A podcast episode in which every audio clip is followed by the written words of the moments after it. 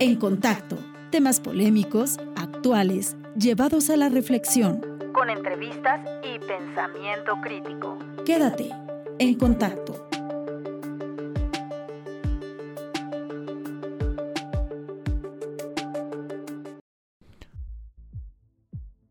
Buenos días. Yo soy Alex Chalico y estamos comenzando una vez más con un episodio de En Contacto aquí desde el Tecnológico de Monterrey, la cabina del Centro de Medios. Hoy es 27 de octubre del 2021. Eh, son las 12 con 13 del día y muchas gracias por estarnos escuchando. Hoy tenemos un programa bien especial porque queremos sobre todo concientizar e informar a toda nuestra audiencia y sobre todo femenina que hacia dónde qué hay que hacer, qué pueden preguntar con todo lo relacionado al cáncer de mama. Sabemos que es el, mes de, este tema y es por eso que elegimos cerrar octubre con, con este mismo. El día de hoy vamos a tener dos intervenciones acerca del mismo, de, nuestro tema, que será una con un especialista, un ginecólogo obstetra. En un momento más se los voy a presentar. Es un querido amigo, él está aquí con nosotros, en un momento más lo escucharán. También un poquito más tarde un testimonio de uno de nuestros colegas de aquí de, una de nuestras colegas de aquí de, de Tech y pues nos estará platicando un poquito acerca de su experiencia. Entonces, pues como decía, son las 12 con 14 minutos, estamos a 19 grados, el, la máxima de de hoy será de, de 22 grados, está haciendo calorcito aquí en Toluca, es, es agradable un ratito, aunque es ese calor, ya saben que es un poco seco. Pero bueno, Mejor que una, tal vez una lluvia torrencial que también nos azotó por ahí algunos hace unos días. Bien, pues entonces en un momento vamos a ya a, darle, a darle entrada a nuestro especialista. Esto es En Contacto y regresamos en unos segundos.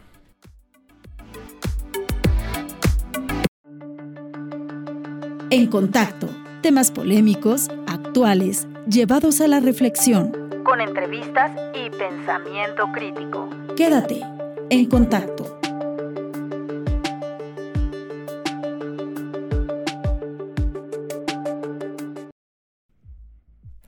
Muchas gracias y aquí estamos entonces de regreso y como les decía, vamos a platicar hoy del cáncer de mama. Antes de irnos al tema medular de este episodio de En Contacto, le quiero dar las gracias a Johnny, a Jonathan Murúa que está en los controles. Gracias hermano, como siempre un gran saludo y qué bueno que estás aquí con nosotros, haces posible que esto suceda.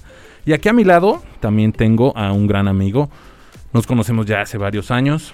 Él es el doctor Armando Álvarez Obando, él es un doctor ginecólogo obstetra, eh, actualmente trabaja en el Hospital Florencia. Y bueno, Armando, ¿cómo estás? Buenas, buenos días. Muchas gracias Alex por haberme invitado, agradezco mucho este lugar para poder exponer algunos pequeños comentarios. Antes de irnos con las preguntas, que también tenemos algunas en línea, y le recuerdo a todo el auditorio que pueden escribirnos a través de el Facebook de Radio Congeladora. Ah, ahí pueden escribir sus dudas a través de un mensaje. Si alguien tiene alguna, nos las reportan aquí a cabina de inmediato para poder darles lectura. Ya tenemos algunas por ahí que estaremos leyendo más tarde. Y bien, Doctor Armando, cuéntanos antes de, como decía, irnos directo al tema, un poquito de ti, cuánto tiempo llevas en, medicina. Eh, muchas gracias. Yo trabajo desde hace muchos años, realmente desde que inició el Hospital Florencia. Ese Hospital Florencia tiene ya más de 25 años y yo como eh, profesional de la medicina, pues ya llevo más de 32 años aproximadamente. Eh, he hecho mis eh, mis estudios aquí en la Facultad de Medicina, he, hecho los estudios de posgrado y eh, manejamos lo que es la, la, recertificación de cada cinco años para estar en tiempo. Muy bien, excelente, muchas gracias y bueno, 30, más de 30 años ya de experiencia y de estar trabajando, pues obviamente te han llenado de, de experiencia, de conocimientos, de vivencias y de todo lo que va formándote como, como el, médico que, eres, muy reconocido también aquí en el Valle de Toluca. Y pues bueno, como decía, vamos a platicar hoy justo de, de, ese primer contacto que tiene una paciente cuando empieza a, pues, justo buscar algún tipo de, de revisión con respecto a este el cáncer de, de mama. ¿Por qué no nos platicas antes un poquito más qué es el cáncer, cómo en este caso cómo se detecta y todos estos pormenores que al principio debemos saber? Bueno, de primera intención yo creo que lo más importante es que se concientice que realmente la revisión del cáncer de la mama debe de ser rutinaria, debe ser cada mes. Entonces, saber que el cáncer, pues el cáncer de mama es un cáncer, es un cáncer que puede tener una evolución obviamente muy desagradable. Sin embargo, el, el cáncer de mama puede ser detectado desde mucho antes de que pueda ser ya en poner en peligro la vida. Entonces hablamos sobre la incidencia principalmente. Ahorita el cáncer de la mama es el primer cáncer, es la causa más importante de muerte en las mujeres aquí en, el, aquí en México. En segundo lugar el cervicuterino, pero nos, nos, nos eh, enfocamos ahorita al cáncer de mama. Es uno de cada ocho puede llegar a tener cáncer. Entonces, el cáncer de mama, pues obviamente hay muchos tipos de cáncer, entonces hay unos que tienen mejor pronóstico, otros que tienen peor pronóstico, pero finalmente lo importante es que sea detectado.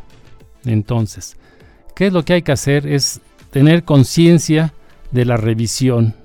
De todas las personas, todas las mujeres deben de manejar una revisión mensual al tacto, al tacto. A partir de los 20 años tienen que estarse haciendo su revisión en el momento en que se bañan, con jabón en las manos, tratar de tocar alguna nodulación, algún, alguna diferencia en relación a su consistencia normal y obviamente el conocer su cuerpo, cuando algo que está anormal, pues inmediatamente será identificado. Muy bien, y entonces en este caso cuando hay alguna de estas anormalidades es cuando de inmediato deben acudir a un a, un gineco obstetra. Eh, obviamente, y bueno, no quiero obviar tampoco, ¿no? Pero es, es recomendable que pasen a través de un médico general o directamente con un especialista. Eh, bueno, realmente la situación de primer contacto en relación a, a, las patologías de mama, pues se pasan directamente con el especialista en ginecología, que de ahí se deriva porque es una, es una atención multidisciplinaria que en donde tienen que entrar varias personas, desde el radiólogo oncólogo, desde el oncólogo, desde el gineco-oncólogo, desde el ginecólogo, para que puedan ser valorados y vayan detectando los problemas a buen tiempo. Muy bien, excelente. Y bueno, el, en, en algunas preguntas por aquí que tenemos, em, tenemos una que, doy lectura ahorita y es, ¿qué causa el cáncer de mama? Bueno, el cáncer, como todos los cánceres, principalmente el de mama, son células normales que por algún motivo en alguna información genética empiezan a deteriorarse, empiezan a degenerarse. Y así degeneradas empiezan a, a reproducirse. Entonces siguen reproduciendo de alguna manera ya con una degeneración donde van produciendo ya los tumores propiamente, los nódulos que después esos nódulos empiezan a diseminarse por todos lados es cuando hablamos ya de problemas de metástasis. Ok, muy bien. Eh, platicamos al principio y justo respondiste una de las preguntas que nos dejaron, que a partir de qué edad es recomendable empezar a asistir a consultas ginecológicas o realizar autoexploraciones. Y lo decías tú, ¿no? Que por ahí de los 20 años era cuando podías empezar a... o, era recomendable empezar a hacer este tipo de autoexploración. Y con respecto a eso, entonces, Mm, el, la, la, autoexploración es em, un proceso por el cual eh, cualquiera de, las mujeres pueden detectar, como tú decías, una anormalidad y a partir de ahí acudir a un al, al ginecobstetra. Eh, y platicábamos ahorita también de qué es lo que lo causa y cómo se puede determinar ahora, me gustaría saber cómo se determina el tratamiento del, cáncer de, mama. Bueno, yo quisiera regresar un momento a lo que platicábamos de la detección del cáncer, que es, o la de las anomalías de la mama, que para mí serían las cosas más importantes. regresamos a la etapa, llevar una secuencia que a partir de los años, de los 20 años, hacerse sus revisiones mensuales, Después de los 30 años ya hacerse algún estudio un poquito más elevado como es el ultrasonido mamario y después, y después de los 40 eh, hacerse una mastografía anual junto con un ultrasonido. el, pronóstico de cualquier eventualidad que se ha detectado va a ser por la unión de estos dos estudios. Una mastografía por sí sola no es suficiente, tendrá que estar completada con un ultrasonido mamario. Ahora, ¿cómo detectamos que hay un, cáncer? ¿no? O sea, finalmente ya encontramos una nodulación. Normalmente lo hacemos, se mandan a hacer los estudios y lo que eh, veamos en los estudios podemos eh, dirigir la exploración hacia ahí. Y teniendo las imágenes de la mastografía y del ultrasonido, podemos dirigir a la mejor una biopsia por medio de unas agujas especiales. Son unas agujas que se dirigen mediante rayos X y se toma la muestra y se manda a estudiar. Y casi nos están diciendo el nombre de la patología, del cáncer que pudiera ser. Ok, entonces eso que me dices ahorita me hace a mí pensar que hay diferentes tipos de, de hay diferentes tipos de, de, cáncer. A partir de esta biopsia se pueden detectar diferentes tipos. Sí, eh, va a ser específicamente de su, de su de su origen y de la localización. Normalmente el, cáncer de mama es, eh, se presenta en los conductos galactóforos, que es lo que une la glándula mamaria con el pezón. Pero la mayor parte de, las, de los tumores es en el tejido conectivo, en la grasita, en la, porción superior y externa del seno. Ahí es donde normalmente se manifiesta. Y esto tendrá el pronóstico, depende del tamaño de la bolita, del tamaño del, de la nodulación. Eso nos va a dar el pronóstico. Que después, una vez detectando eso, tendríamos que hacer estudios complementarios para saber si no hay una diseminación previa. Cuando estamos seguros de que no hay diseminaciones a nivel pulmonar o a nivel hepático, podemos proponer varias formas de tratamiento. El caso de esto es encontrarlo a buen tiempo para que podamos ofrecerle mejor pronóstico. Ahorita que mencionabas que deben haber dos estudios a partir de cierta edad, a partir de los 40 será cuando tienen que hacerse dos estudios que van de la mano, que es la mastografía y un ultrasonido. Es correcto. Entonces, estos a partir de los, de los 40, ¿cada cuándo deben hacerse una revisión como esta? A partir de los 40 es anual. Anual. Una vez al año la mastografía y el ultrasonido. Y obviamente, según la, valoración del médico, a veces podemos manejar la mastografía cada dos años y un ultrasonido anual. Pero de, este, a partir de los 40 debe de hacerse rutinario este estudio. Y obviamente llegan pacientes que no han hecho ninguna mastografía en toda su vida, ¿no? De 50, 55 años, donde el riesgo pues, es muy alto. Muy bien. Ahora, también me gustaría como ponerle atención a otro sector de nuestra audiencia porque sin duda también tenemos pues quienes tienen tienen una son son más jóvenes, ¿no? Señoritas que tienen pues 20 años que son universitarias de aquí y en ese caso qué es lo que se recomienda ya que hagan lo, igual hablábamos otra vez hace rato a partir más o menos de qué edad, pero alguien de un rango entre los 20 y los 30 años, ¿cuál es, cuál es la mejor medida para prevenir? La exploración. Una vez al mes hay que estarse explorando y encontrando, tratando de buscar alguna situación. Insisto, lo importante es conocer su cuerpo. Tiene que conocer su cuerpo. Y algo que esté modificándose, que vaya avanzando, que vaya transformándose, es cuestión de hacer ya sus revisiones más, más directas, ya con, a nivel médico. Pero mientras la autoexploración es más que suficiente. Es más que suficiente. Ahora, también tengo por aquí otra pregunta que dice que si todo nódulo o anormalidad tiene, tiende a ser cáncer. O sea, si se, vamos, yo supongo que la preguntaba por en este en esta autoexploración encuentro algo que no me encontraba antes, necesariamente es cáncer, eh, puede, puede serlo. No, pero sí sería muy prudente iniciar un protocolo de estudio porque obviamente el seno, la mama debe ser, tener mucho respeto. Entonces estar bien seguros de que no hay no hay, este, no hay patología maligna. Entonces, la mastografía como tal, ¿no? que eh, para mucha gente dice que a partir de los 40, tengo 39, todavía no, no, no, no, no la necesito. Entonces, si hay algo que esté, nos esté dando alguna pauta, se puede hacer a cualquier edad. Ok. Eso, eso, eso me, me, es interesante porque justo entonces, a lo mejor, repito una, una vez más, aquí el auditorio que tenemos que, que es en, Campus Toluca y hablando de, esta, de este rango de edad entre los 20, 22 años tal vez, desde los 18, encuentran, encuentran algo la, la, en, en su cuerpo, la mejor recomendación es entonces justo inmediatamente acudir a, a ver al especialista. Es correcto, es correcto. Si no lo dejen avanzar, porque finalmente una vez que detectamos algún problema de tipo maligno, cada día cuenta. Cada día cuenta. Entonces cuando dicen a veces se me pasa, a veces se me quita, ¿no? Porque hay preguntas, por ejemplo, como si, por, si yo me llegara a dar un golpe en un seno, ¿eso puede predisponer a un cáncer? No. Okay. Se puede hacer algún proceso inflamatorio, ahí sí es esperar hasta que desinflame para poder ser valorado. ¿No? Si tomo anticonceptivos voy a desarrollar cáncer, no. Lo que sí sabemos es que si, toma, si tienes cáncer no puedes tomar anticonceptivos. O sea, los, los, eh, tratamientos hormonales favorecen la diseminación o el crecimiento de estos tumores. Ok. Y, justo con respecto a, No te preocupes.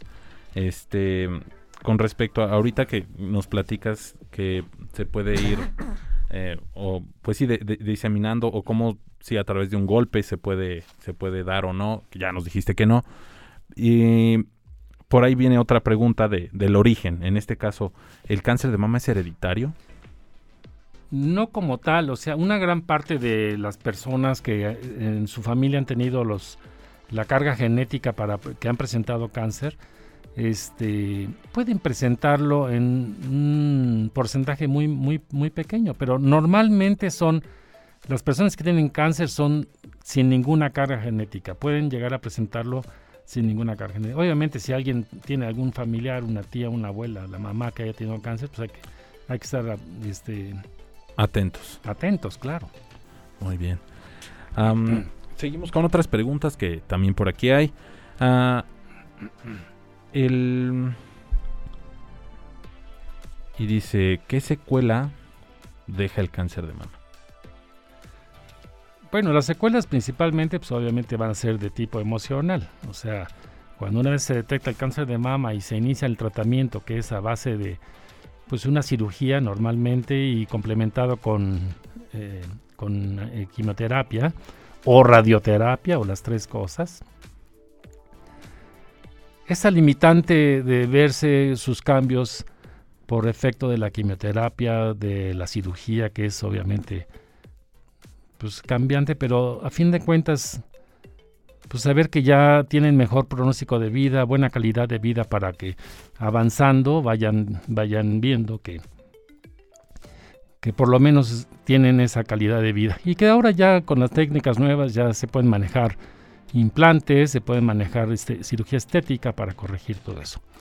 Pero hablan también se habla también del linfadema, que es cuando como se vacían toda la, cadena ganglionar a nivel axilar para que se detenga ahí la diseminación, pues empiezan a inflamarse, ¿no?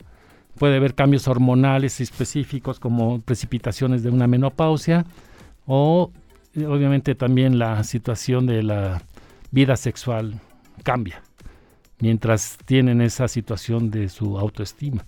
Pero entre más rápido la, la corrijan, pues mucho mejor. Si entre más rápido entonces se detecte algo que podría llegar a complicarse en un futuro, hay un mejor pronóstico para el resto de, de la experiencia que tenga una, sí, Es correcto. O sea, finalmente lo importante aquí es la detección oportuna del cáncer. Y que para fin de cuentas y para fines prácticos también, por eso se está manejando tanta difusión de este tema, para que la gente lo, lo esté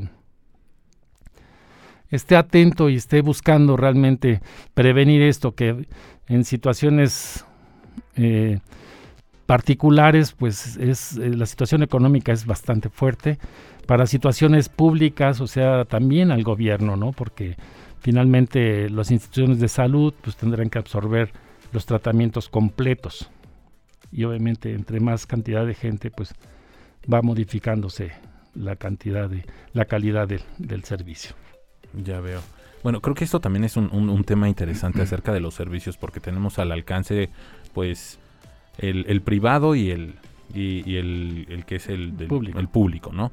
Entonces, a cualquiera de una, una, persona que quiera acercarse a, atención médica, pues el sistema público tiene ahorita con qué, tiene la infraestructura necesaria para atender a, a cualquiera de que quiera atención médica. Sí, claro. Sí, claro. Finalmente tienen buena, buena infraestructura, sí lo han manejado, sí lo han previ lo van y han ido previendo esto. Sin embargo, obviamente, pues la cantidad de gente va siendo cada vez más. Entonces se hace un poquito complejo porque obviamente pues hay que esperar un turno. Pero bueno, ante evidencias complicadas, yo siempre les digo a mis pacientes, pues trate de, ya lo que platicamos hace un momento, ¿no? Cada día vale, cada día cuesta, cada día es importante, entonces tratar de no dejarlo que esto vaya evolucionando. hacer, hacer todos los esfuerzos para que puedan ser localizados en servicios públicos y tratados en servicios públicos.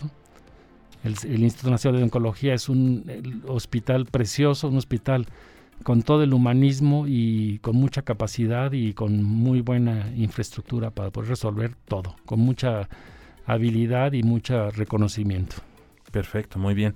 Hace ratito también nos platicabas acerca de eh, esas, tú me corregirás porque no, no lo sé, esos métodos que se utilizan para combatir el cáncer una vez detectado, nos dijiste quimioterapia, radioterapia y otro más. ¿O nada más fueron esos? Cirugía, quimioterapia, radioterapia. Y algunas veces de tipo eh, para mejorar el estado inmunológico, para que el cuerpo pueda, pueda responder hacia muchas agresiones, nos ayudan un poco, y algunos tratamientos que es la inhibición de las hormonas. Ah, ahora con, con, respecto a la quimioterapia y radioterapia, bueno, la, misma palabra nos dice que uno es a través de radiación y la otra es a través de un químico. ¿Cuál es la diferencia y por qué en unas ocasiones debe ser radioterapia y otras quimioterapia? Eh, bueno, dependiendo del tipo de cáncer, la localización del cáncer y el tamaño del cáncer, en muchas ocasiones puede manejarse que de inicio se pueda manejar la quimioterapia, que finalmente es un citorreductor. Citorreductor significa que eh, tratar de hacer más chiquito el tumor para que se vaya limitando y, y después vendrá la cirugía. Y cuando ya eh, por algún motivo es muy, muy bien definido, se puede manejar la radiación, que son a base de una bomba de cobalto, entonces se dan disparos para que se vaya haciendo o destruyendo eh, los tumores, ¿no? dependiendo el tamaño y, el, la localización. Entonces cualquier ah, método, ya sea quimioterapia o radioterapia, te lleva a una cirugía. ¿Debe haber una cirugía de por medio? Sí, sí, sí, finalmente pues hay que quitar el tumor, ¿no? Porque si aunque se haga más chiquito el, el tumor mediante la quimioterapia, pues habrá que retirarlo, ¿no? Para que entonces la cirugía de la mastectomía se llama la cirugía, la mastectomía radical. Entonces nos dará la pauta para darle mejor pronóstico al paciente, ¿no? Y de ahí viene que después la paciente está angustiada de decir, bueno, ¿cuándo voy a estar curada? Ajá, ¿cuándo? O sea, ¿hasta cuándo me puedo curar? O sea, ¿cuándo ya me considero yo curada? Obviamente, pues hay marcadores tumorales que nos van, nos van informando que hay actividad tumoral maligna, ¿no? Y obviamente con escáner para tratar de buscar que no haya implantes en ningún lado y estarán siempre, una vez que han tenido eh, un cáncer, tendrán siempre la atención de estar vigilando. Pero una vez ya saliendo los marcadores negativos y después de un año y medio, que ya podemos decir, ya la paciente puede considerarse curada. O sea, una, después de una cirugía, justo lo que dices es estar en revisiones quimioterapia. Quimioterapia. Y, luego ya revisiones periódicas. O sea, ya una vez con eso tendrán que estarse revisando toda la vida. Toda la vida. Y se puede decir que ya después de eso entra en remisión, ¿no? Porque esa creo que es la palabra que se utiliza, remisión. Bueno, tratamos de no que remitan, sino que curen, porque el remitir, o sea, es nada más temporal. Ah, ok. Y el remitir bajan su intensidad, pero luego vuelven a activarse y entonces vuelve a, ser muy agresivo. Que se eliminen por completo. Pero aún así, eh, como dices, pues estas revisiones continuas, eh, de, que sean cada determinado tiempo para saber si está eliminado por completo. Sí, muy de cerca con el médico, muy de cerca con el laboratorio, muy de cerca con los estudios y los marcadores tumorales. Perfecto. Hablando de, de, los estudios, y hace rato también hablamos de la mastografía, dos preguntas relacionadas. ¿Qué es como tal la mastografía y si duele? Bueno, la mastografía como tal es un estudio eh, radiográfico en donde se aplican dos placas en donde hay una compresión directa sobre el, sobre el seno y empieza a haber unas pequeñas radiaciones para tratar de captar las imágenes y poder manejarlas mediante unas placas. Duele, puede ser incómodo, puede ser molesto, pero no debe ser muy doloroso. Cuando es muy doloroso es algo que está, nos está diciendo que tenemos problemas. Habría otras, otras, otras formas de tratar de buscar los diagnósticos, como sería la resonancia magnética tal vez, que nos ayudaría también como una, un aporte para dar un diagnóstico adecuado para el cáncer de mama. Pero no debe ser tan molesto. Muy bien, muy bien. Em, también tengo por aquí otra pregunta. Eh, ¿Qué tan precisa? Bueno, nos hablas como de, diferentes, ¿no? También a través de un, del estudio que nos acabas de comentar. Eh, ya habíamos hablado también del ultrasonido. Ultrasonido, gracias. Y ahora la, mastografía, pero ¿qué tan preciso? Hacer, porque, bueno, está la pregunta esta de qué tan precisa es la mastografía, pero nos decías que debe ir siempre acompañada de otra. Sí, casi es, es muy, muy precisa y, y hace muy buen diagnóstico. Estamos hablando de un 90%. El caso es que no haya malas, malas interpretaciones, ¿no? Mm, falsas negativas o falsas positivas. Entonces que finalmente salga una, una mastografía normal y, y tengamos oculto algo que no se haya visto, ¿no? Muy bien. Y este, hablando de, porcentaje y a lo mejor también, porque definitivamente es, es, un tema difícil de, de, tratar porque puede llevar a a diferentes, pues a lo mejor en algún momento si alguien se hace un estudio, una mala noticia. Pero también debe haber buenas noticias y, me refiero a como casos de éxito. Tú desde tu, desde tu especialidad y cuando haces atención y cuando llevas estos casos a, a, revisiones o inclusive a algún tipo de cirugía, ¿cuál es el porcentaje de éxito o de curación de un cáncer de, de, mama? A lo mejor es difícil hablar de un porcentaje, pero platícanos un poco acerca de esto. No hay porcentaje. Simplemente es nada más encontrar o detectar a tiempo una, una, una lesión que nos esté indicando que hay, que hay algún problema de tipo, de tipo maligno. Siempre que se detecte a tiempo serán será, resultados. Será curable. Y no solamente será paliativo, ¿no? sino será curable. Y eso es importante porque también la secuencia, lo que platicábamos hace un momento, o sea, ¿qué, deja de, de de complicaciones el cáncer de seno, pues todo eso. Y aparte, pues la impotencia, ¿no? Porque hay gente, son gente que ya no va a poder trabajar de la igual manera si no es detectado a tiempo. Pero si se detecta a tiempo, se, se opera, se hace su quimio eh, este, profiláctica o complementaria y la paciente seguirá su vida completamente normal. Insisto, ya hay cirugía estética que puede corregir la, la apariencia de la, de la paciente. Muy bien. Por aquí otra pregunta también. Normalmente, ¿cuánto cuesta una mastografía? La mastografía en, el servicio público debe ser gratuita, completamente gratuita y ahorita debe haber muchas muchas promociones. De hecho, a nivel laboratorios privados también hay promociones y puede puede girar desde los 200 eh, pesos hasta los 1000, 1500 pesos, dependiendo el tipo de laboratorio, pero finalmente a lo mejor hacer un pequeño esfuerzo y saber que eso nos va a dar tranquilidad, de saber que estamos sin ningún problema. Muy bien, aquí otra relacionado justo también al estudio, ¿cómo debe ir alguien que se va a, exponer al estudio? ¿Cómo, cómo, así dice, cómo debo ir a la mastografía? Bueno, eh, de primera intención, pues ir obviamente con un baño y tratar de no usar ni perfumes, ni lociones, ni de, ni desodorantes ni nada, porque esas sustancias sobre la piel pueden distorsionar algunas imágenes, ¿no?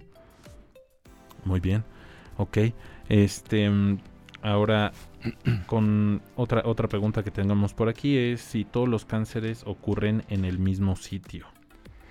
No, no, no. Eh, finalmente un porcentaje es en relación a los conductos galactóforos que habíamos platicado, que es la que conecta a la glándula mamaria con el pezón otros a nivel de, a nivel de la glándula como tal y otro a nivel de en la grasita, en el tejido de la colágena, que son los más frecuentes, los que se presentan en la parte superior y externa del seno. Muy bien. otra pregunta también eh, va con respecto a los orígenes. Otra vez dijimos y nos comentaste que no necesariamente es hereditario, se puede dar, pero hay alguna algún origen que sea eh, preponderante, por decirlo así, o algo que lo cause, o nada más es algo de por fortuito, por decirlo así. O sea, se da el cáncer de mama a partir de algo o recomendación que no ingieras algo porque puede ser cancerígeno. ¿Alguna ah, recomendación hacia la prevención con respecto a los factores externos que pueden llegar hacia ti para que, se cause un cáncer? Bueno, la causa como tal no se sabe, ¿no? Pero ya, recordamos eh, que son las células que son normales y van por información eh, genética de la paciente, no de, no de su herencia, ¿no? Sino de su misma intrínseca de, la paciente se van degenerando, pero obviamente pues sí se favorece pues el tabaquismo, ¿no? este, algunos eh, medicamentos como tal que puedan eh, hace tener alguna repercusión, que no son lo que van a dar el origen. la situación es que, insisto, si ya tienen una lesión, pues eso va a hacer que todavía crezca más rápido, ¿no? Entonces, tratar de, eh, regresamos al principio, es la detección oportuna, será lo que más nos va a dar la pauta de, de resolverlo. Y es fortuito, ¿no? O sea, no, no, no es selectivo para determinadas personas, ¿no? Perfecto, muy bien también eh, por aquí otra pregunta. ¿Quién tiene más riesgo de padecer cáncer en relación a la edad? Eh, a cualquier edad, pero donde más riesgo hay pues es arriba de los, de los 50 años. Pero tenemos que ser previsorios, por eso manejamos la mastografía de los 40 en adelante. Muy bien. y ya para, para, para, ir cerrando esta ronda de, de preguntas contigo, Armando, ¿Hay alguna otra recomendación? Ya sabemos justo, ¿no? Que es, hay que detectarlo al, lo más pronto posible.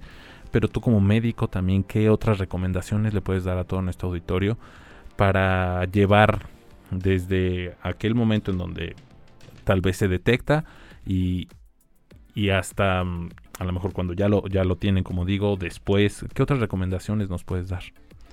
Lo que más me apura a mí finalmente es que las personas, las señoras en este caso, porque obviamente ahorita hacemos un complementario también en relación al varón que también llega a tener cáncer de mama, pero ahorita vamos a platicar. Perfecto. Entonces, el peregrinar de estas pacientes obviamente es que se angustian, se angustian entonces ya no saben para dónde irse, ya no saben para dónde, qué hacer, o sea, empiezan a tener consejos de todo mundo, empiezan a tener consejos y a tratar de buscar eh, eh, alternativas eh, para tratamientos.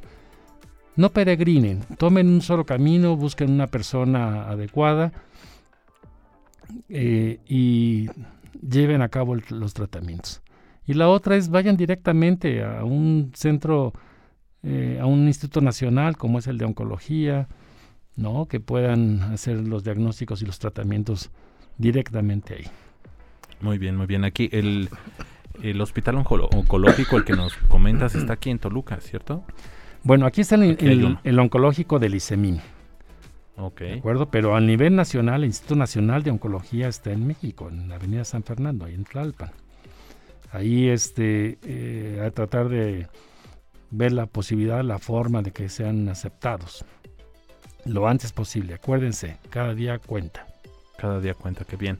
Pues bueno, em, antes de, agradecerte y despedirte, Armando, el, cuéntanos, tú estás en el Hospital Florencia, ¿verdad? ¿Quieres dejarnos tus datos por si alguien quiere contactarte en algún momento y concertar una cita? Claro. Sí, yo soy el doctor Armando Álvarez Obando, estoy en el consultorio número 206 en la Torre 1 del Hospital Florencia. Perfecto. ¿Hay algún número donde podamos comunicarnos al, al hospital? ¿Alguna extensión? No, 722-214-4875. Ahí, directo. Directamente con el consultorio. Perfecto, muy bien. 722 de nuevo, 214. 4875. Perfecto, ahí está el, teléfono del doctor Armando. Te agradezco una vez más eh, eh, tu, tu asistencia, tu ayuda, tu guía Y pues bueno, una vez más, recalcar, recalcar que la detección temprana de, de un problema como este o de este padecimiento es la clave para después tener una, una buena, un buen pronóstico. Muchas gracias, Alex. Y para mí fue un, es un honor estar aquí con ustedes y estoy a sus órdenes. Muchas, muchas gracias otra vez. Y ahora, para, despedir, bueno, para despedir este bloque, nos vamos con una canción. Ellos son The Killers. Esta canción se llama Shut at Night. Fue grabada en Las Vegas, de donde es esta misma banda. Los dejamos aquí en contacto. No se despeguen.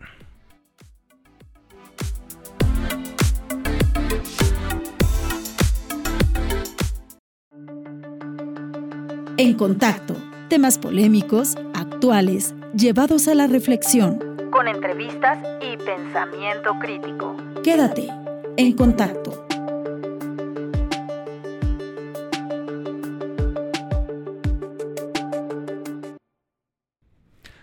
Hola, bienvenidos otra vez. Yo soy Alex Chalico, estamos aquí en la famosísima y hermosa ciudad de Toluca, desde la cabina del Centro de Medios aquí en el Tecnológico Campus Toluca. Esto es en contacto. Son la una, no, casi cinco para la una del 27 de, de octubre. Y bien, pues hace ratito estábamos platicando con nuestro especialista, el doctor Armando, acerca del cáncer de mama. Nos aclaró algunas dudas que nos llegaron. Y bueno, lo que él nos decía, lo recalco una vez más, aquí la, el secreto está en la detección temprana de algo, en donde a partir de los 18 20 años la autoexploración es la recomendada, que conozcan su cuerpo y en, el momento en que sientan algo de inmediato, de inmediato acudir al, al, médico, en este caso un especialista, para poder pues llevar lo conducente a hacer el protocolo o la investigación médica correspondiente para pues para detectar algo que podría afectar la salud de alguien. Entonces ya lo saben, lo importante es detectar temprano.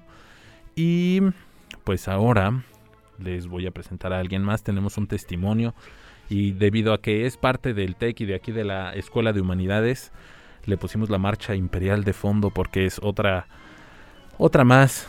Trajimos a la artillería pesada y en este caso nos acompaña la maestra Marta Herrera. Hola Marta, ¿cómo estás? Puedes abrir tu micro ya.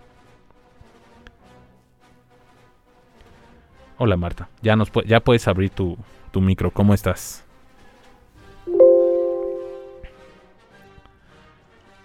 Hola Alex, buenas tardes, ¿cómo estás? Buenas tardes a tu auditorio. Pues yo muy bien, muy contenta de estar con ustedes, de poder compartir experiencias con, pues con hombres y mujeres que, este, que pueden ayudar a prevenir el cáncer de mama.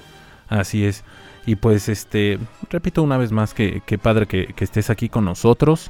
Y pues bueno, me gustaría darte ahorita el micrófono, ya se nos irá dando la plática, porque así como planearlo o, planear nuestra plática no es algo, no era como, como el propósito, no era algo que tenía, no se iba a dar así las cosas, sino mejor como dije ahorita, darte el micrófono y que nos vayas platicando de tu testimonio, ¿no? Por eso, por eso estás aquí con nosotros adelante. Claro que sí.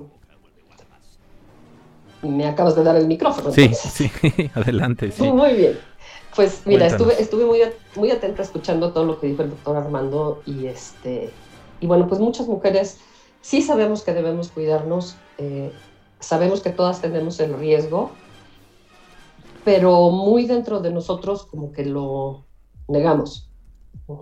Entonces sí hay que estar muy al pendiente.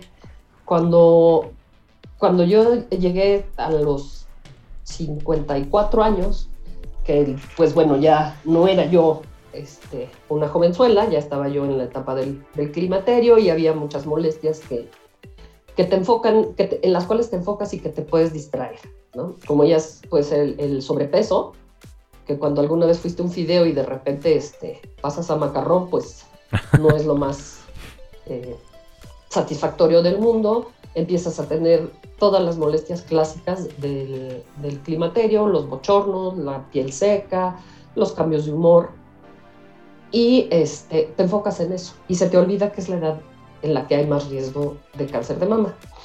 En mi caso yo siempre me, me, autoexploré era algo que, que, este, que aprendí desde muy joven y realmente nunca, nunca, nunca noté algún cambio en, en, mi cuerpo, específicamente en las mamas, salvo el aumento de peso, ¿no?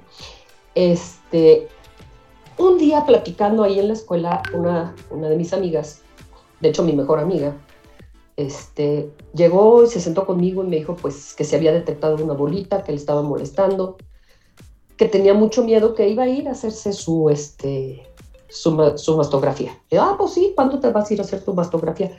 No, pues no, no sé, este, pues a ver si la semana que entra ahí. De esas veces que, digo, la mastografía no es un proceso agradable. es, es, bastante molesto. Y para quienes tienen el umbral al dolor bajo es eh, muy doloroso. Qué bueno Pero, que y, qué bueno que nos dices, porque hace rato que platicábamos con el doctor, una de las preguntas que nos había llegado era justo que, que si dolía. Él nos comentaba de una molestia, pero yo creo que no hay mejor de quien lo vive, ¿no? O lo vivió, porque, bueno, ya nos dices ahorita que, que duele, duele bastante. Sí, sí, sí, sí duele. O sea, no es un dolor que te vayas a desmayar, pero sí duele. O sea, ya vas esperando el apachurrón. ¿No? Y es este, de un lado, del otro, y ahora enderezate para acá. Y son varios apachurroncitos que si a lo mejor duran segundos, son segundos bastante dolorositos. Entonces, pues sí, pero ¿sabes qué? Vale la pena. Sí, claro. Y, bueno, ahorita no, te interrumpí en, tu, en, lo que nos contabas, que tu amiga te dijo que no se la había hecho. A ver, síguenos contando. Ah, pues entonces, eh, la verdad es que a mí me dio miedo. Dije, bueno, eh, ella es poco mayor que yo. Y yo ya tenía que hacerme la, mastografía. Hacía mucho tiempo que me habían hecho una, pero este, con todos los cambios hormonales, pues la verdad es que me distraje. O sea, no me puse atención. Y, este, y entonces le dije, mira, ¿sabes qué? Yo también me la tengo que hacer. ¿Qué te parece si nos, si nos, vemos, si nos vamos juntas este viernes? Era una cosa así como miércoles o jueves. Y dice, órale, sí, vamos. Entonces, este, nos fuimos juntas al laboratorio, entró ella, eh, le hicieron su, mastografía, pues salió tranquila, salió contenta y dice, bueno, pues, dije, bueno, pues me toca a mí. Entonces, entro yo, salgo y a la hora que nos van a dar el resultado, me dice la, la, chica, la técnica, me dice, maestra, le voy a repetir su, su estudio porque pues salieron unas arenitas ahí como chistosas. Okay. O sea, hay un dato que, que, no me está gustando, o sea, salió mal la imagen. La verdad es que muy linda ella cuando me dijo salió mal la imagen. O sea, ella sí sabía lo que estaba viendo. Entonces, repitió el, repitió el examen y volvió a salir lo mismo. Entonces, este, me dijo, mire, sí hay unas arenitas aquí, mañana el, este, el, médico radiólogo dará su interpretación. Y, este, obviamente, bueno, a mí me temblaban las piernas y, pues tratando de ser optimista, dije, bueno, no es nada, o sea, son arenitas, no es una bola. Entonces me lavé el coco, al día siguiente fui por mi resultado y bueno, ahí sí ya decía este, que era una imagen sospechosa de cáncer. ¿Esto hace cuánto tiempo fue, Marta? Eso fue hace, fue del 2015, en abril del, del 2015. Seis años. 30 de abril del 2015. Muy bien, ok. Entonces, este, pues en ese instante le hablé a una, a una compañera mía que es ginecóloga, porque era la única con la que podría yo este, confiar. En, para ese entonces mi ginecólogo había fallecido y, este, y le dije, mira, Esther, estos son los resultados que me están dando. Y dije, bueno, me va a decir, pues no te preocupes, ¿no? O sea, no exageres. Y su respuesta fue, nos vemos el lunes en México en el Hospital de la Mujer, que es donde ella trabaja. Y dije, ah, caray. O sea, pero bueno. Entonces, pues ya le, yo que me estaba guardando mi secreto, le tuve que decir a Armando, mi marido, y le dije, oye, pues sabes qué? que salió, salieron datos pues raros en el estudio y, este, y, quieren que vaya el, el lunes al hospital. Y pues así fue, me llevó al Hospital de la Mujer en, México, que fue toda una experiencia. Eh, a diferencia del Hospital de Cancerología, no podemos decir que es un hospital bonito, es un hospital que está muy abandonado por el gobierno, que, este, que recibe muchísimas mujeres, pero yo tenía la confianza de que era precisamente esa su especialidad, ¿no? Entonces, pues me revisó la directora del Departamento de Oncología del Hospital de la Mujer y vio la, vio la imagen y dice, pues no, no palpo nada, pero esta imagen es evidentemente un cáncer. Así, tal cual. O sea, ellos no te doran la píldora y era mucho de lo que yo esperaba. Porque cuando te andan con medias tintas, tú misma te convences de que no es importante y lo abandonas. Entonces, este, ahí empezó un peregrinar como de dos meses en el que me hacían un estudio y otro, más mastografías, más ultrasonidos, ultrasonido, este, unas mastografías con, um, con agujas. No fue biopsia, pero fueron con, con, agujas precisamente para poder llegar al punto en el que, en el que estaba el, el tumorcito. Ajá.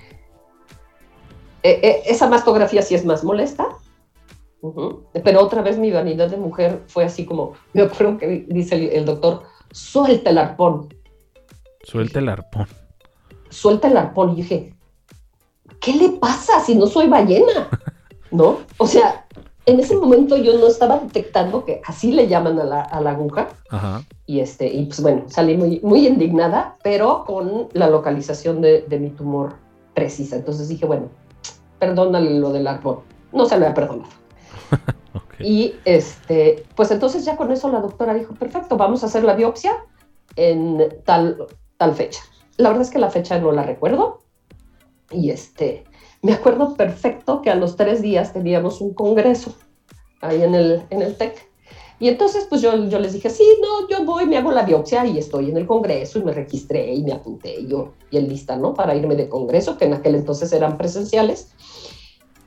Y este, no, bueno, la biopsia pues fue una cirugía, fue anestesia, fue, este, fue pesada y, este, y me dijo la doctora, me dice, no, pues sí, sí es cáncer, ya hice el, según yo, bueno, eso son palabras de ella, según yo, quité todo y lo vamos a mandar a patología. dije, perfecto, en lo que nos vamos a patología, yo me voy este, al, al, al congreso. Ajá. ¿no? Al congreso en el que, pues sí aprendí mucho, me la pasé bien, pero también tuve mucho dolor. O sea, mi consejo es cuando tengan una cirugía menor, aunque sea una biopsia, no se vayan a un congreso, no se hagan las heroínas, este, no son cosas menores y, es, y, así tendemos mucho a, descuidarnos. Entonces, regresando, a para esto, el, médico patólogo eh, también fue compañero mío, mi, amiga consiguió que le autorizaran llevarle a él la biopsia y eso me daba mucha tranquilidad. O sea, yo sabía que él no me iba a mentir, pero ni un segundo. Entonces, bueno, regreso del Congreso y a los pocos días, este, antes de lo que habían dicho que iba a estar el resultado, me, me habla mi amigo y este, muy a su estilo, él es patólogo, es, pues, es frío, es directo, ¿no? Y entonces me dijo, Merlina, es cáncer. Así. O sea, y este, y le dije, ok, ¿qué hay que hacer? O sea, sí es, pero ¿qué tanto, no? Entonces ya como que él reflexionó y dijo, hijo, creo que me pasé. Estuvimos platicando un rato y dije, bueno, ok, va el tratamiento. Este, entonces en ese momento como me llamó por teléfono y estábamos por empezar la hora de la comida, me vio Armando y me dijo, bueno, es Gerardo, ¿qué pasó? Y le dije, pues, pues sí, sí es, o sea, nada más, ¿no? Entonces, bueno, pues nos abrazamos un rato antes de la, de la comida, pues unos 10 minutos, dije, no pasa nada, me van a operar, vamos a salir de esta. Y este, está muy chiquito, ¿no? Está muy chiquito, no, no, y estamos justo a tiempo, no, no le tengamos miedo a la palabra, porque es una palabra que a todo mundo le aterroriza.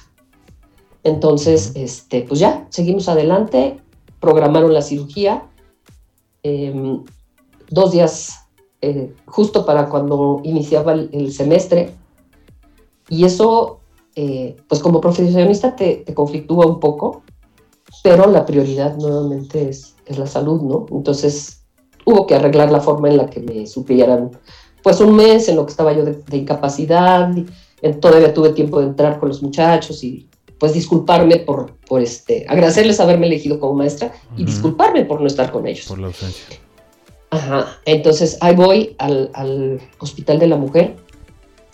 Insisto, yo me metí por la confianza del, de la doctora. Ajá. ¿sí? El, yo con el seguro de gastos médicos hubiera podido optar por una atención particular, pero la experiencia de la doctora, o sea, cuántos casos ve diario, dije, aquí es donde tengo que estar.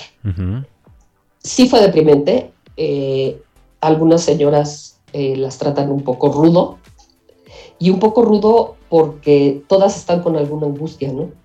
Y entonces ves una hermandad ahí entre las señoras que se empiezan a atender, que se empiezan a ayudar, y, este, y dices, qué buena onda, o sea, no, no se conocen, no saben quién es, y le está brindando consuelo a la otra. Porque este, pues del personal no había mucho consuelo. Eso por el lado, este, pues padre de la, de la unión entre las mujeres. O sea, sí hay solidaridad. Pasó la cirugía, este, desperté, lo primero que dices es, bueno, ya desperté, sobreviví a una cirugía más, este, y me dijo la doctora, pues, ah, me había dicho que había que quitar el tumor, dices, pues, hay que quitar el tumor. Abro los ojos y me dice, tuvo que ser una cirugía radical. Y yo así, ¿qué? Y me dice, este, por el reporte del médico, del patólogo, el cáncer era muy agresivo, era estaba empezando, pero era muy agresivo. Dice, los bordes quirúrgicos estaban muy sospechosos, tuve que quitar toda la mama. Y así como, ok. ok. ¿Y qué más? Me dice, pues todos los ganglios. Y me dice, se van directo a patología. Y yo sabía que otra vez iban directo con Gerardo. Ese momento sí fue difícil porque dije, bueno, si tuvo que ser tan radical, quiere decir que tengo algún peligro. O sea, antes estaba como que más, más confiada de que estaba muy limitado. Afortunadamente, para cuando este, me dio el reporte histopatológico, Gerardo me dijo, está todo limpio. O sea, fue una cirugía muy grande. Habrá quien piense que fue excesivo, pero está todo limpio. Y entonces, pues yo pensé, mira, me quitaron un pedazo de mi cuerpo, tal vez fue excesivo, me devolvieron la vida. Eso es lo único en que yo pensaba.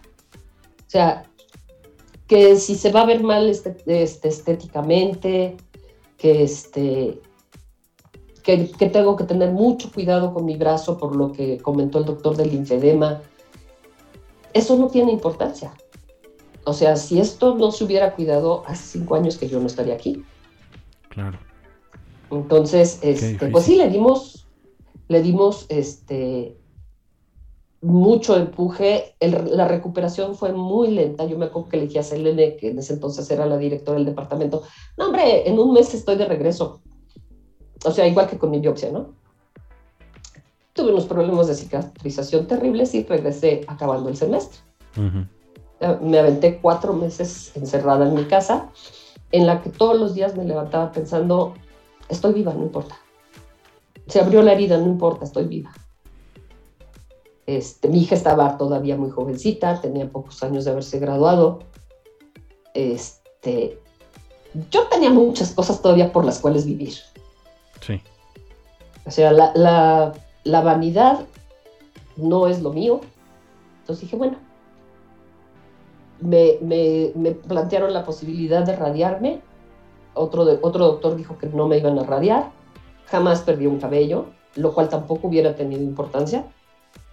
No me sometieron a radiación, pero sí llevo desde el 2015 tomando un medicamento para bloquear la posibilidad del cáncer. Inicialmente me dijeron que serían cinco años, platicando con el oncólogo hace poco me dijo, em, todavía tenemos el riesgo de que pudiera surgir en la otra mama. Los estudios están este, recomendando que sea por más tiempo, por el tiempo que sea necesario. ¿Tiene, ¿Tiene molestias? Pues sí, tiene algunas molestias, pero volvemos a lo mismo. Yo estoy enfocada en la vida. Sí, por supuesto. Entonces, en algún momento se me planteó hacerme una cirugía doble. Y yo había dicho sí, de una vez pero después de la primera cirugía, sobre todo la recuperación, dije, no, mejor, mejor no. Mejor no. Mejor no. Este, ¿Qué más les puedo compartir? Obviamente en las, en, los, en la consulta ya no, ya no fui después al, Hospital de la Mujer, me, vine aquí a, la clínica que está en Metepec del Seguro Social. ¿no? Y ahí también ves, ves mucho, aprendes mucho de las, de las señoras que están ahí, lo mismo de cómo, cómo se apoyan, cómo se convidan eh, alimento.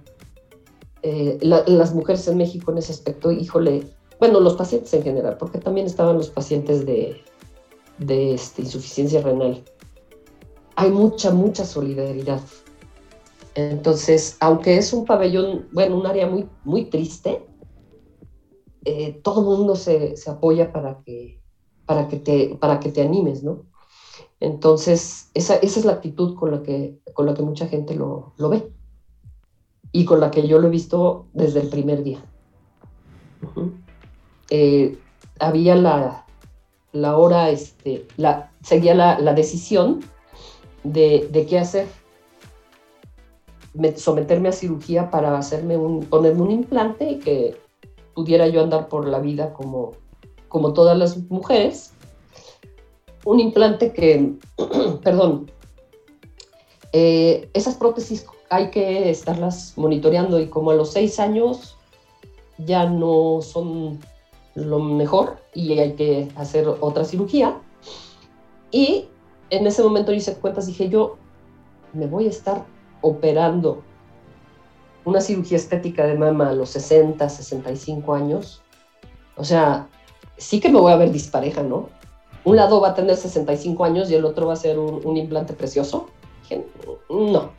Entonces opté por, por una, este, por un implante externo que usas en la, en la ropa, que también tiene sus inconvenientes, pero bueno, tengo que admitir que, que lo, lo empecé a usar pensando en la gente a mi alrededor.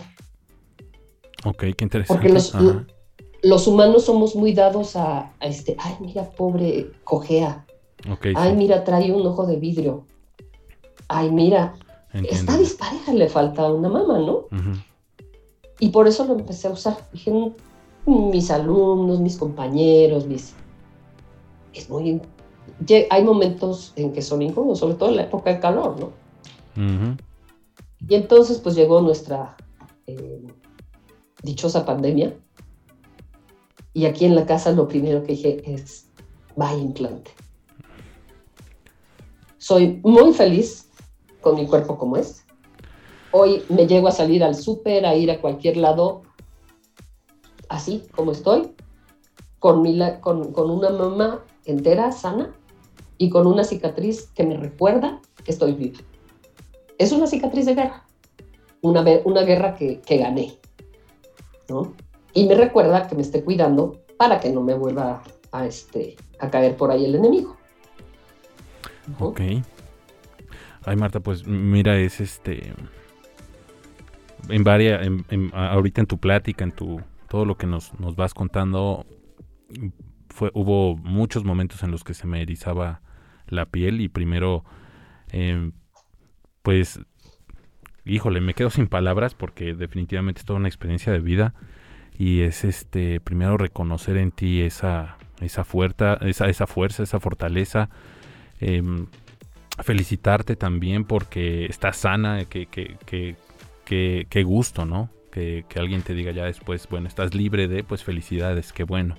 Sí, gracias. Hay, hay, hay momentos en tu historia en los que debieron haber sido muy difíciles. Toda la situación debió haber sido difícil desde ese momento en el que te hiciste la mastografía hasta tu recuperación. Y no solo eso, porque a lo mejor uno podría pensar que termina en la recuperación, pero todavía hay un después de, ¿no?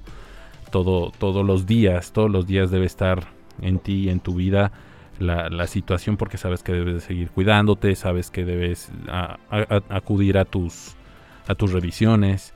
Y, con esto, te digo, en, diferentes ocasiones eh, fue, ahorita que nos cuentas, pues, pues como decimos en, en inglés, es thrilling, es... Se siente, ¿no? Te mueve. Definitivamente es todo, la, la situación toda es, es difícil, pero ¿podrías decirnos o contarnos cuáles crees que fueron las situaciones o el momento en el que fue de los más difíciles? O si hay uno que tú recuerdes, este, este fue muy difícil. Híjole, son, fueron varios. Este, uno, por ejemplo, fue el tener que engañar a mi mamá. Mi mamá en ese entonces tenía 85 años, era muy nerviosa y todo lo tuve que hacer engañándola, diciéndole que era un fibroma. Entonces, el verla pasearse por ese hospital, yendo a visitarme, fue difícil. El saber que Armando y que Armando y Lorena estaban afuera en la banqueta porque no dejan entrar a la familia. Esperando a ver qué estaba sucediendo, este, también fue difícil, ¿no? Solo teníamos derecho, parecía como cárcel, tenías derecho a una hora de visita, y solo podían pasar tres este, y no simultáneos. ¿no? Entonces, esa, esa parte del, desprenderte de tu familia en, una situación así fue difícil por ambos lados. ¿Sí? Esa, esa parte fue, fue dura. Eh, puedo decirte que durante las noches yo me lavaba el coco y pensaba en cualquier otra cosa que no fuera este, el cáncer. Para, para no angustiarme de noche y no despertar eh, pues más asustada, ¿no? Uno de los momentos que me asusté mucho fue la primera vez que se me abrió, se me abrió la herida en recuperación, porque pues estábamos solos Armando y yo. Él es ingeniero te imaginarás la cara de pavor así como de ¿qué hago? Y este, y bueno, pues me llevó rápidamente a urgencias al, seguro. Me pusieron unos vendoletes que no sirvieron para nada. Y este, y aparte me regañaron porque pues yo era fumadora, yo había subido de peso, me gustaban los dulces, me o sea, me regañaron por mi vida, ¿no? Así les casi, casi que te está pasando esto, te lo mereces porque Ay, no, viviste así. Y, dices, y además una chamaca como bastantes años más chica, ¿no? Entonces me daban ganas así como de darle un zape y de decirle, ¿sabes qué? Lo que me estás haciendo sé que no es lo correcto, pero bueno.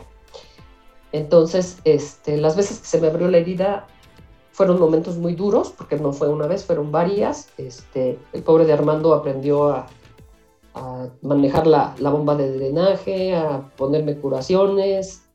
Eh, entonces, pues sí, sí fue este, pesado. Muy difícil para mí también fue el momento de decirle a Lorena. Este, no es muy fácil decirle a tu, a tu hija, este, ¿qué crees? Tengo cáncer. Por lo mismo del terror eh, que hay hacia la palabra en, el planeta, ¿no? Entonces, eh, fue un momento muy, muy, muy difícil. Un momento hermoso fue el día que regresé del hospital. Y este, ella había organizado con, sus amigas y con varios de los compañeros del TEC que me mandaran una, o sea, le mandaron una foto así de bien hecho. Y entonces mi, habitación estaba llena de fotos de mis compañeros, de, los amigos de mi hija que, que había visto durante, que los vi crecer, ¿no? Entonces fue una bienvenida así como de, tú puedes. Y, y ahí tengo todavía las, las fotos, las, digitalicé y dije, bueno, pues en un momento en que necesite ánimos, aquí está el, la evidencia. la evidencia, ¿no? Y este, bueno, ya me fui hacia lo positivo, te digo que tiendo a, irme hacia lo Qué bueno, porque justo es hacia donde yo quiero ir ahorita, ¿no? O sea, que obviamente fue difícil y es parte de, porque tampoco podemos negar esa ese momento en el que hay, pues todo fue en eh, miel sobre hojuelas, pues obviamente no. ¿no? Es, eh, que, invitarte aquí es que nos dieras tu testimonio, que nos dijeras, pues justo ya platicamos de esto, que te fue tan difícil, ahora ya nos estás dando otra otra perspectiva y es hacia donde, donde quiero ir también y no solo, no solo la, perspectiva positiva porque tú lo dijiste ahorita, bueno, hace ratito siempre pensabas en que pasó esto pero estoy con vida y sigo adelante y ya pasaron años después de todo esto y, e irnos moviendo para ir cerrando también este bloque hacia las recomendaciones cualquiera que sea que tú tengas porque tal vez pues una recomendación mm, que, que sea a través de, de, la experiencia, ¿no? Algo que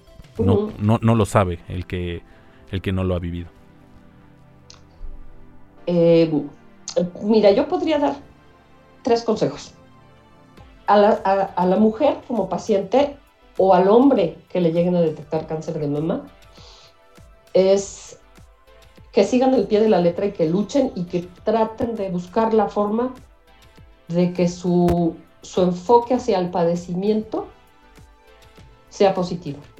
Y sobre todo que pensemos, es un padecimiento, no soy yo. El resto de mi cuerpo está bien. Ajá, entonces, este, que busquen ayuda emocional con la familia, porque el hacerte la valiente y guardarte los, lo, este, tu secreto, aunque sea dos días, es muy fuerte, es muy, muy fuerte. Entonces, tenle confianza a tu familia, díselo desde un principio. Em, esa sería una. A la familia, traten de entender que, este, que la paciente está tratando de asimilar lo que le está sucediendo. ¿Sí? Todas tenemos diferentes temperamentos. Habrá quien se tire al llanto, habrá quien se deprima, habrá quien se enfurezca, pero solamente el amor de su familia les puede dar la tranquilidad para enfrentar lo que viene. Porque a fin de cuentas va a haber que enfrentarlo. Sí, por supuesto. Entonces, a, los, a, los chicos, a todos los jóvenes y a las, y a las chicas jóvenes, este, bueno, ellas se tienen que revisar. Apoyen a sus mamás. Cuando llegamos a una cierta edad, eh, como que es así, como que, ay, está enojada, está... No alcanzan a visualizar los cambios hormonales que una mujer está pasando a cierta edad. Es como cuando fuimos adolescentes. O sea, los papás dicen, ay, aguántalo porque es adolescente, ¿no? Y en, este, en el caso de las mujeres, pues el típico comentario de, ah, si es que está menopáusica. Dices, no. O sea, se necesita el apoyo de la familia, el amor de la familia. Ese sería otro. E impulsan a sus mamás a que vayan a hacerse los, los estudios.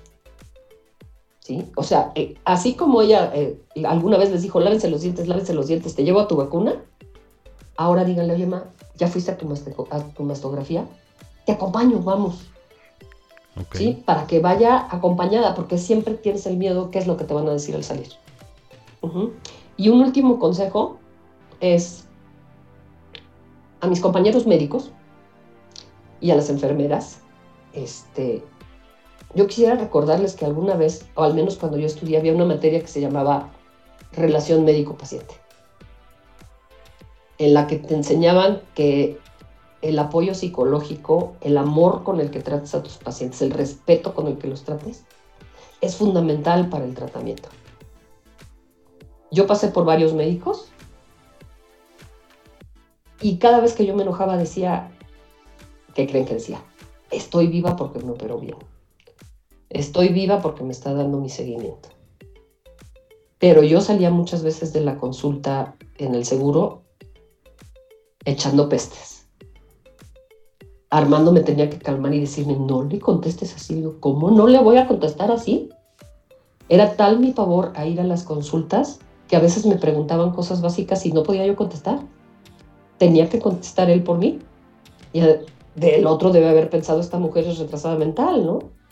Y no, era el miedo.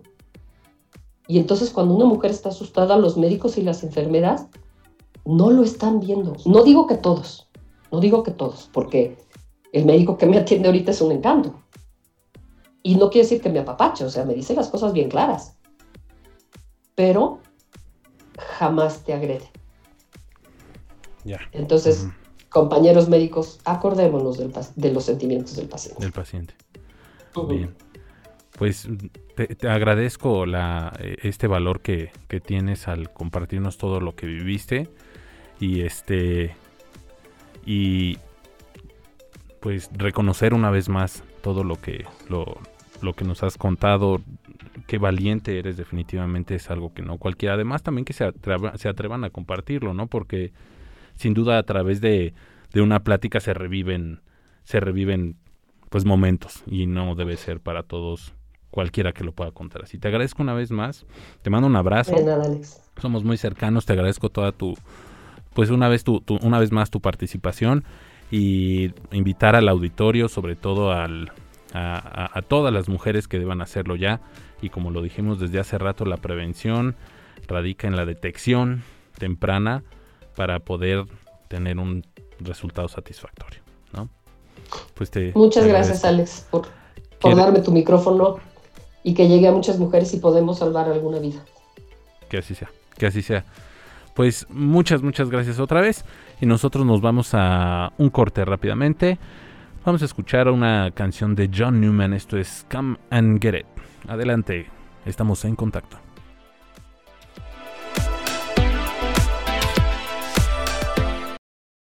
Hola, ¿qué tal? Regresamos a En Contacto. Ahorita vamos con nuestro siguiente bloque. Tenemos aquí participación de dos de nuestros colegas aquí en Campus Toluca. Vamos a platicar de unos eventos que tenemos para eh, en esta semana, si no me equivoco. Ahorita se los voy a presentar. Son las.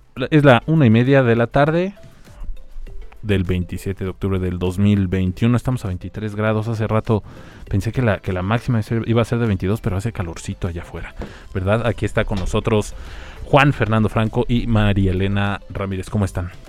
Hola, ¿qué tal? Muchísimas gracias por permitirnos venir a visitarte y para platicar con todo tu auditorio. Estamos muy contentos. Gracias. Qué bien, qué bien. María Elena. Pues muchísimas gracias por la invitación. Aquí, como lo dice Juan, eh, contentísimos para poderles presentar algunas actividades que tenemos para toda la comunidad del Campus Toluca. Y pues nada, eh, un saludo a todos la comunidad del Campus Toluca que nos está escuchando en este momento. Bien, pues entonces yo les, les, les dejo el micrófono. Me mandaron por aquí una, una agenda del, del festival que ya la, la tengo abierta, pero que nos platiquen, ¿no? ¿De qué se trata? ¿Qué va a haber? Fechas y demás. Viene. Pues fíjate que desde Life, que nos encargamos precisamente de toda esta vivencia estudiantil y tratamos de hacerla memorable, hemos preparado un sinfín de actividades en este Festival de Muertos del Tecnológico de Monterrey. Están comprendidos tanto la sede Metepec como el campus Toluca. Y tenemos, por ejemplo, pues una Wicked Week en campus Metepec, que son distintas actividades que comenzaron justamente el día de hoy. Entonces, si están por allá, pues no, no dejen de visitarla. Y para este campus, pues tenemos actividades de los grupos estudiantiles. FTEC está organizando dos actividades bien padres que se llaman Reliquias de Teus y Campus del Terror. Aquí en, en el campus que sucederán el 28 de octubre. Reliquias de Teos a las 5 de la tarde y Campus del Terror a las 7 y media. Justo eso quería preguntarte antes, perdóname que te interrumpa. Vamos a empezar por fechas. Ok. ¿A partir de cuándo a cuándo? De que el, el festival ya sabemos que es Festival de Muertos, así se llama. De cuál es el objetivo, a grandes rasgos de qué se trata, para dar un poquito de contexto y luego nos vamos al detalle. Pues el objetivo es precisamente provocar esta vivencia como comunidad tech en el campus Toluca y por supuesto en el marco de la celebración tan importante en nuestra cultura que es el Día de Muertos. Entonces, eh, comenzamos justamente el día de hoy desde Metepec con lo que te acabo de platicar y el día de mañana con estos dos eventos de la FETEC en el lago de arquitectura, repito, 5 de la tarde y 7 y media, solamente tienen que venir y presentarse para vivir precisamente estas actividades y estos recorridos. También mañana a las 10 de la mañana vamos a tener un concierto de nuestra banda representativa en la explanada de preparatoria a las, bueno, a las 10 de la mañana, creo que ya lo había dicho. Comienza y también estamos participando con una coreografía padrísima de nuestra compañía de danza, que es la, coreografía de thriller, que está muy ad hoc. ¿Eso a, qué hora va a ser, nos dijiste? A las 10 de la a las 10 en, punto. en la explanada de preparatoria. A las 10 y luego a las 17, según lo que me, lo que me compartes? Eh, bueno, la coreografía de thriller se vuelve a presentar a las 17 horas junto con Reliquias de Teus en el lago de arquitectura, que está a cargo de la FETEC. Y eh, el viernes y el lunes, viernes 29 de octubre, lunes primero y martes 2 de noviembre, vamos a tener unos stands aquí en el campus Primero, para que pasen por su calaverita. Literal Life les va a dar su calaverita para que se la lleven, para que la disfruten. Va a ser una sorpresa, pero va a estar bien rica, es todo lo que les puedo decir. Ah, qué bien, qué bueno, para, para ir este, pensando en acercarnos a esa hora para que para ver esta la, sorpresa que nos tienen. Exactamente, es para todos los alumnos, Miguel. Entonces pueden pasar por su calaverita y disfrutarla y también pueden quedarse a un eh, taller que tenemos que se llama Decora tu calaverita. Y va a estar bien padre porque tenemos unas calaveras donde van a poder decorarlas a su gusto con diferentes colores y materiales y después vamos a plantarlas en el jardín de, que está justo atrás eh, o frente al subway para hacer un panteón de calaveritas únicas e irrepetibles hechas por nosotros mismos. Después, y por eso está aquí María Elena, tenemos el sábado 30 de octubre un evento padrísimo, pero que ella se los cuente. Pues así, así es, Miguel, a través de eh, pues esta eh, parte del modelo Tech 21 y de las comunidades, que somos cuatro comunidades en el campus Toluca, Energio, Reflecto, Revo y Espírita, estamos teniendo el evento Trick or Treat comunidades del campus Toluca y pues es un concurso de disfraces individual y con mascota. Entonces, aquellos, aquellos alumnos que todavía no se han registrado en las cuentas de Reflecto, Revo, Espírita y Energio del Campus Toluca. Pueden hacerlo, registrarse, ver la convocatoria. Tienen hasta el día de mañana para registrarse al concurso y de igual manera poderse acercar con cada uno de los mentores para que puedan registrarse al evento. Entonces estamos súper, súper emocionados. Es el primer evento de comunidades que vamos a tener en el campus. Eh, vamos a tener muchísimas sorpresas de live. No se los podemos decir porque son sorpresas para todos ustedes. Y pues como lo decía eh, Juan en su momento, es vivir toda esta experiencia a través de eh, eventos de, las diferentes áreas, desde la FETEC, desde Arte y Cultura Atlético y pues las comunidades del campus de, aquí de, Toluca, ¿no? Entonces, pues estamos muy emocionados. Eh, por ahí a, través de las redes sociales ya compartieron la agenda, entonces esténse al pendiente también. Y pues nada, muchísimas gracias por el espacio. Esperemos a todos los chicos, tanto del TEC 20, que se unan a las actividades que tiene Live preparadas para ustedes, como a nuestros alumnos de las comunidades del campus Toluca, a que puedan presenciar pues nuestros eventos. Excelente, qué padre, Juan. Este, yo tengo una pregunta para ustedes. Dime, dime. ¿Sí, seguro? Sí, claro, por supuesto. ¿Quién es Miguel?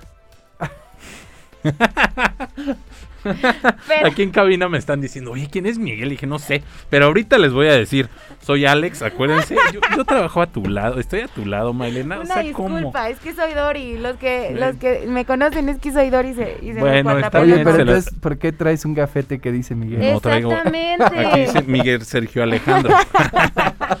no, no es cierto, discúlpame Miguel.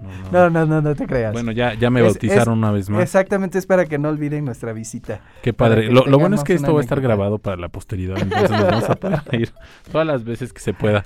Oye, bueno, este, eh, importante saber en dónde pueden encontrar esta información todos nuestros alumnos, en dónde la pueden encontrar. Eh, básicamente en las redes sociales de, que tenemos de todos los departamentos de Live o en las eh, redes sociales que tenemos del campus. tenemos un Facebook que se llama Arte y Cultura TOL, Ahí están todas las actividades, está la agenda completa.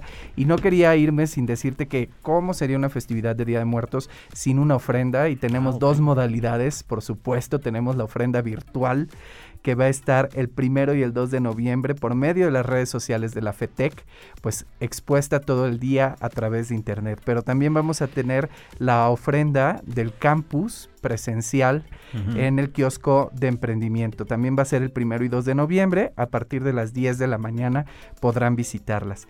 Y además para conmemorar pues nuestras tradiciones un concurso de calaveritas. Entonces también en las redes sociales podrán encontrar precisamente la convocatoria para que se animen, para que le hagan calaveritas a Teus, básicamente, y puedan ganar algunos de nuestros cinco premios que son unos certificados de Amazon por 500 pesos. Uh, qué bien, excelente.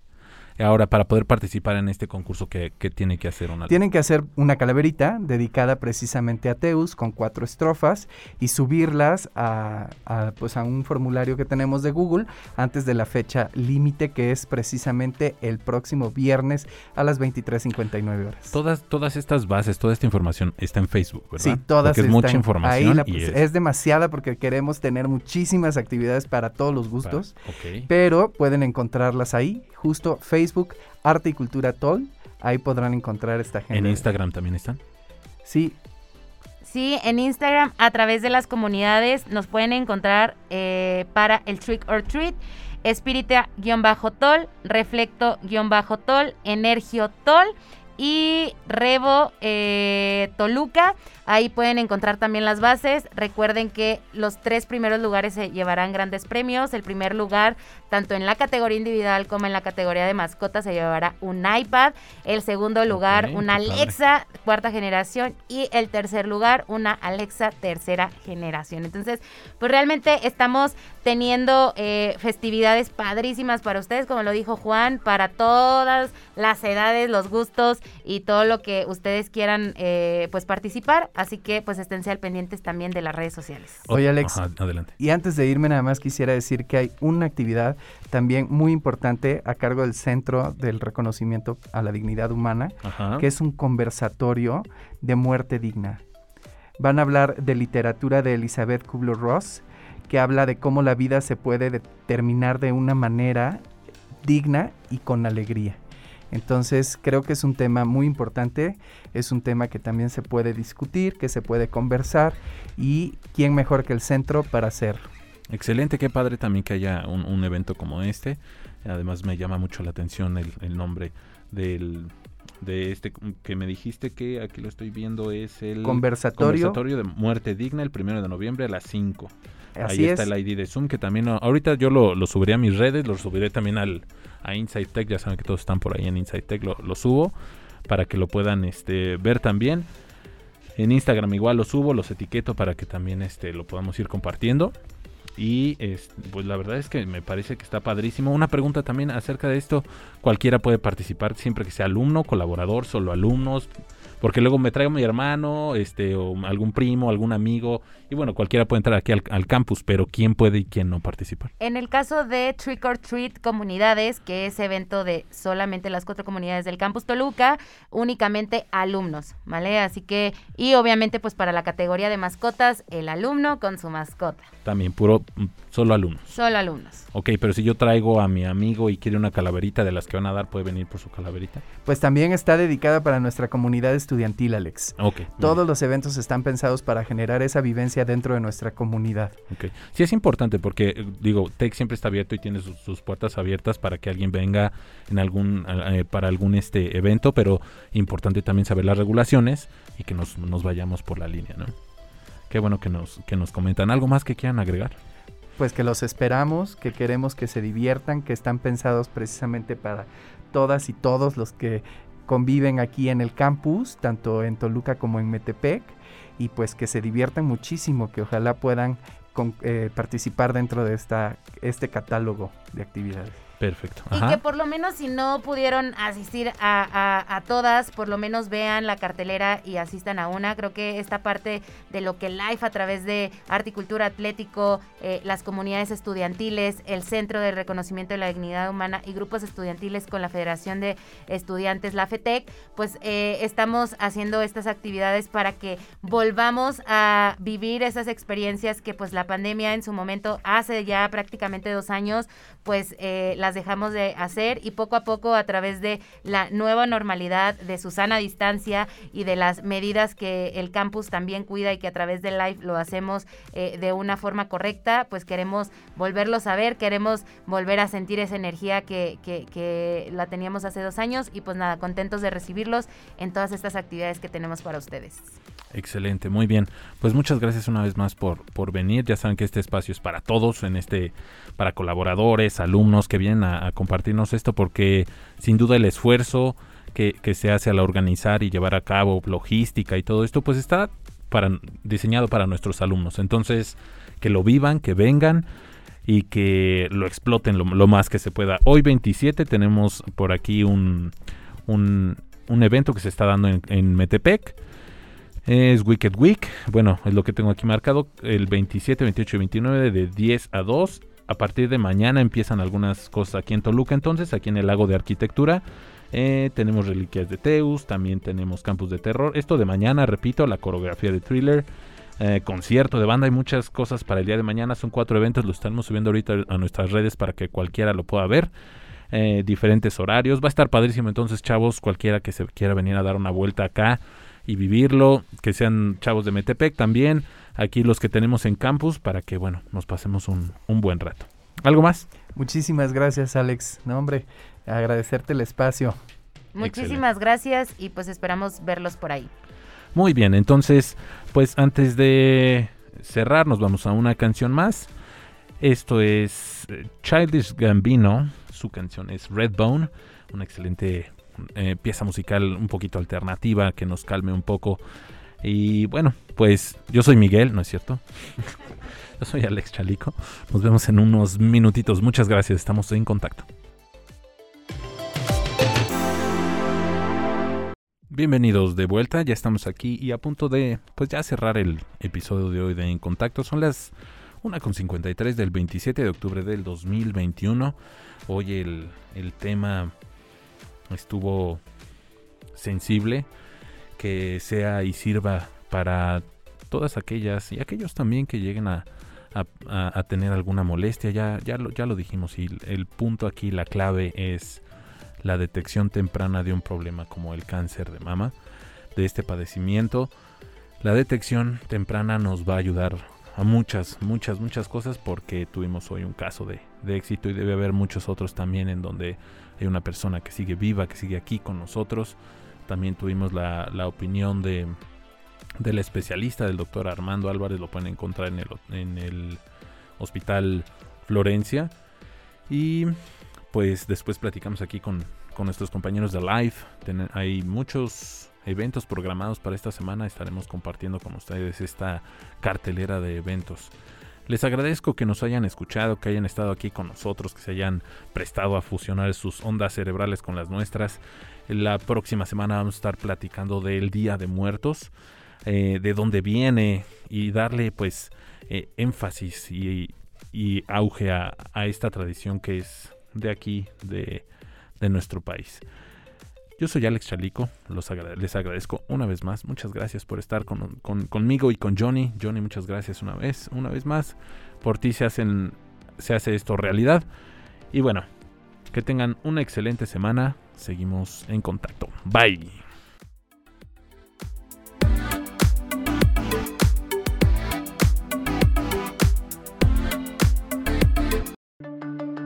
En Contacto, un programa de reflexión con entrevistas. Te esperamos en el próximo programa para que entres en contacto.